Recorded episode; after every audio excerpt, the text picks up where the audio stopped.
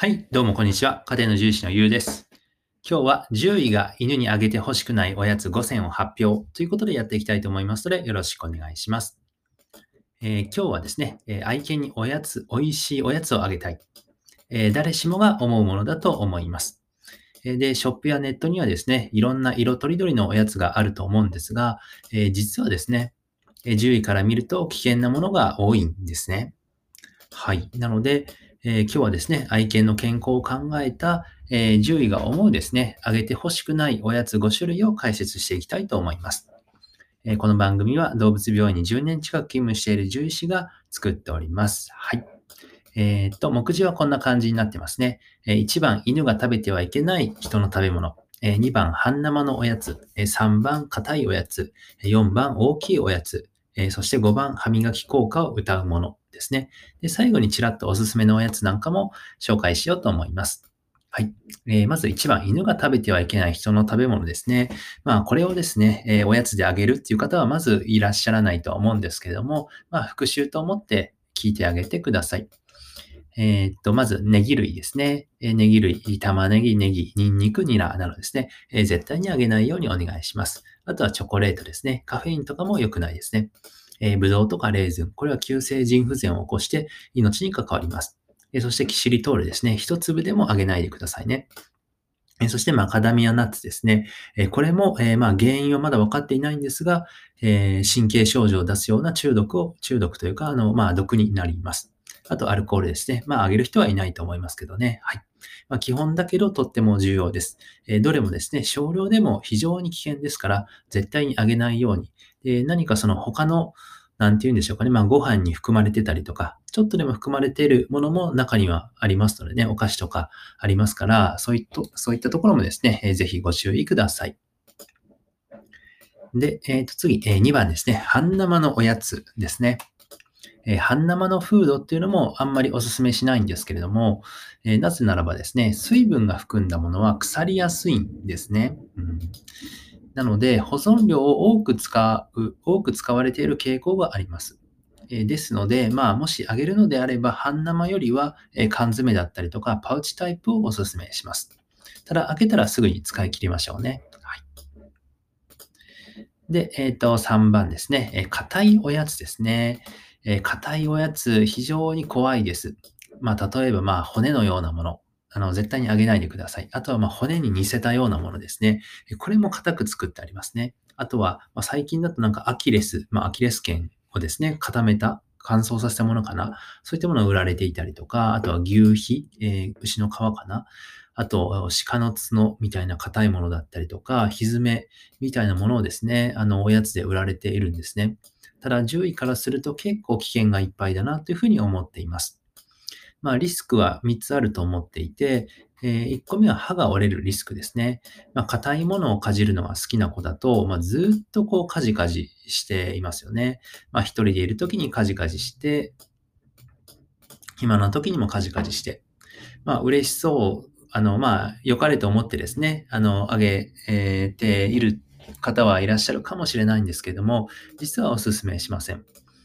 まあ確かにですね、あの、まあそういったワンちゃんを見ると、まあストレス発散などの効果もあるように思いますし、まあ僕もそう思いますし、あのまあ嬉しそうにこう噛んでるかな、一生懸命噛んでるかなと思う部分はあるんですけれども、まあ実はですね、あの、硬いものをかじると歯が折れます。はい。でもしですね、あの歯が折れてしまうと、歯の真ん中に歯髄っていう部分があるんですが、そこにばい菌が入ってしまうことがあるんですね。そうすると、まあ、手術が必要なこともありますし、あの、まあ、本来であればもう歯が欠けた時点で手術をした方がいいっていう、えー先生もですね、まあ、多いというかいらっしゃると思います。で、結構その診察でも歯が欠けていると相談をされることがあって、で、お話をお聞きすると、まあ、十中八九ですね。あ、そういえば、あの、硬いおやつあげてますっていう方が多いですね。はい。なので、えー歯が折れるリスクがまずありますと。あとはですね、えー胃腸を傷つけるリスクがありますね。であんな硬いものが、まあ、消化しやすいかっていうと、まあ、しやすくはないと思っていただけると思いますね。で、中にはよくお話をお聞きすると、あ、そういえば、えーうんちの中にですね、形が残ったまま出てきます。というふうに、あの、お話をお聞きすることがあって、これは結構要注意ですね。まあ、なんとか出てきてるから良かったものの、もしですね、えー消化できずにえ詰まってしまうということもあり得ます。えー、嘔吐とか下痢で来院することも少なくはないですね。はい。で、それに、えーまあ、付随してですね、丸飲みして命のリスクがあるんですね。まあ、そんな消化しにくいものですね、まあ、かじっているうちに、えーまあ、万が一ですね、あの、ある程度の大きさを飲み込んでしまうと大変ですね。えー腸にはまり込んで、腸閉塞になってしまう危険性があります。で特に小型犬さん、まあ、大型犬もですけれども、まあ、そうですね、小型犬さん、特にその腸が、えーまあ、細いというか狭いですから、そういったところに消化できないものがはまり込むと、えーもう手術をしないと命に関わりますね。発見とか治療が遅れると手遅れになることもあり得ますので、えー十分注意してあげないでください。で僕だったら、こういった硬いものは、うん、そうですね。あの、まあ、怖いことが分かっているので、あげないですね。まあ、もちろんですね、あの、えーそのまま、あの、うんちとして出てくる子の方が、まあ、多数派だとは思うんですけれども、もし万が一詰まってしまった、えー時のことを考えると、うん、あの、僕はあげられないですね。はい。まあ、ストレス対策として、まあ、そういったおやつというか、えー使われるということでしたら、まあ、散歩とか一緒に遊ぶ方が、うん、まあ、より、えー安全なんじゃないかなというふうに思います。あとは、まあ、おもちゃですね。はい。で、えー4番ですね。大きいおやつ。はい。まあ、これはまた丸飲み誤飲のリスクについてなんですけれども、まあ、おやつはですね、あの、今申し上げたように結構消化吸収しにくいものが多い印象です。なので、こういった硬いおやつを筆頭にですね、えーまあ同じように、まあ大きければ命のリスクがありますね。あの腸に詰まりやすいですね。大きいものを飲み込んだ時の方が。はい。で、例えば、まあ口からはみ出るサイズ。まあこれはもう大きすぎですね。これはもう絶対上げない方がいいと思います。まあ、ちなみに口の中に収まるサイズであっても大きいと思います。はい。えーなので、おすすめとしては、まあ、ドッグフードぐらいのサイズはいいと思いますね。まあ、今、お家にあるですね、おやつがもし大きければ、え必ず手で小さくちぎってあげるようにお願いします。で、丸飲みしても大丈夫なサイズっていうのはドッグフードの大きさになっておりますんでね。はい。なので、えそれぐらいの大きさまで、えまあ、ちぎって小さくしてあげて、えくださいと。はい。小型犬はさらに小さくがおすすめですね。はい。えそして5番目ですね。歯磨き効果を謳うものですね。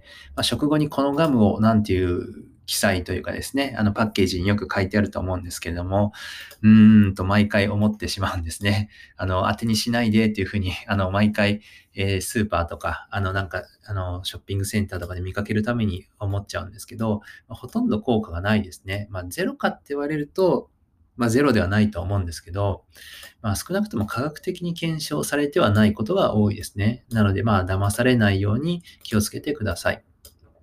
そんなに、まあ、楽にですね、まあ、歯石とか歯周病が予防できるんだったら、まあ、普段ですね、あのはい、一生懸命治療してるつもりなんですが、あの、そんなに甘いもんじゃないですね。はい。あの、もしそれで予防できるんだったら、もうこんなにありがたいことはないですね。はい。はい。で、効果のないものでですね、安心してしまって、あの、まあ、病気のね、あの、進行に気づかないリスクっていうのもあると思います。すいません、こう木が違いますね。気持ちの木ですね。あとは、あの、本当に獣医師推奨っていうものだったらいいと思います。はい。で、ただですね、獣医師がデンタルケアを推奨しているっていう記載があって、獣医師がこのおやつを推奨しているっていう記載ではないものもあるそうで、はい。めちゃくちゃ紛らわしいというか、これ完全にあの悪意があると思うので、はい。騙しにかかってますよね、消費者は。はい。あの、なので、えー騙されないようにお願いします。で、まあもちろんですね、あの、獣医師推奨のものの、まあ、デンタルガムみたいなものは、ある程度効果はあると言われていますし、まあ、そのように、あの、うん、一定の効果はあるとは思うんですね。まあ、あの、こういった割と有名なブランドとか。ただ、まあ、歯磨きの効果に比べると、まあ、足元くらいにしか及ばないと個人的には思ってはいるので、はい。なので、おやつをあげるよりは、あの、1回の歯磨きをっていうふうに思っていますね。はい。あとは、あの、まあ、麻酔下での安全なスケーリング、歯石除去の方がおすすめですね。はい。えそして、え最後にですね、まあ、軽くおすすめのおやつを紹介して終わりにしたいと思いますが、えードッグフードが一つおすすめですと。で、ドライフードでね、食べやすい大きさになっていて、総合栄養食ならバランスもグッドっていうことですね。はい。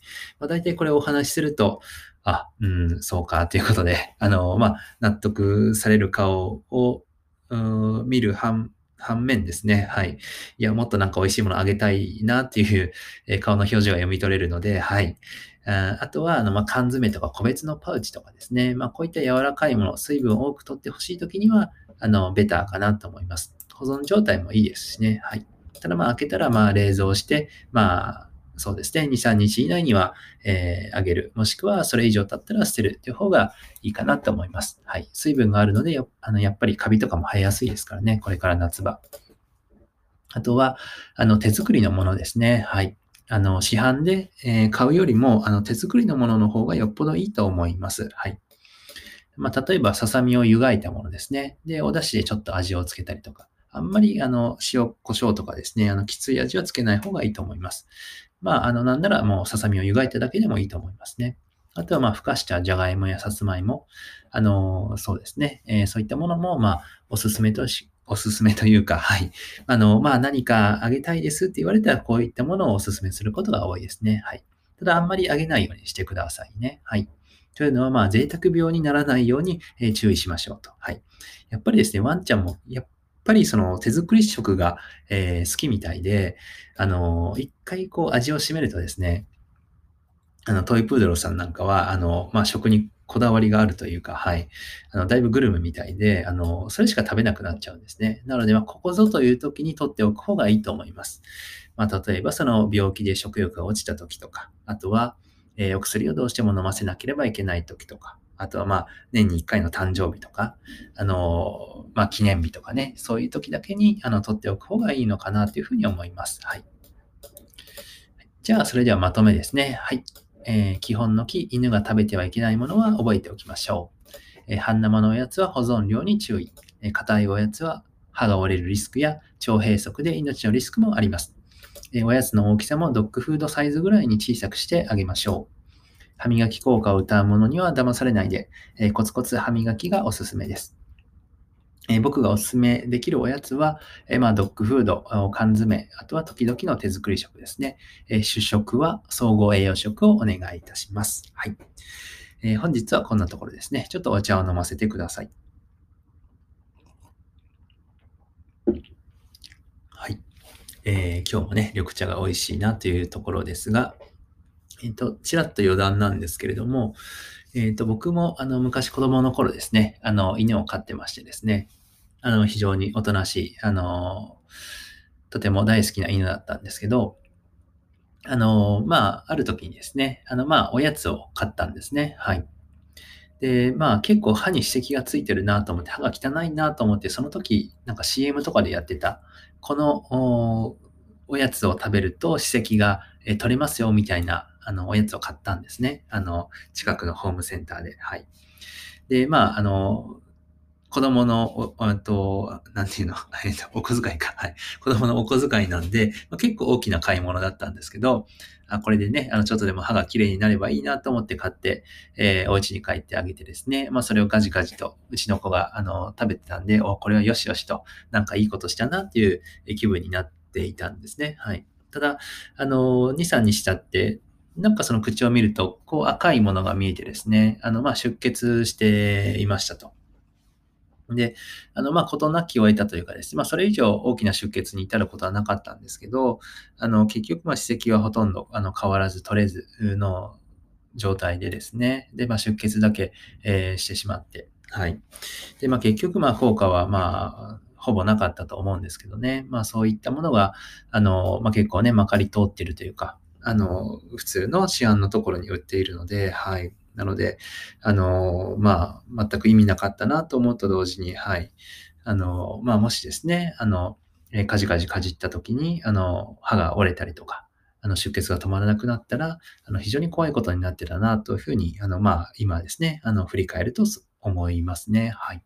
なので、あの、まあ、この動画はですね、まあ、昔の自分に向けて発信してるまあ動画というか、あの、すみません、音声とかも、えー、一緒に撮ってるんですけど、あの、昔の自分に向けて発信しているつもりなので、あの、そうですね、あの、まあ、そういうような方がですね、少しでも減ればいいのかなと思いますし、少しでもですね、あの、えー、ペットの幸せに貢献できればいいのかなと思っておりますと。はい。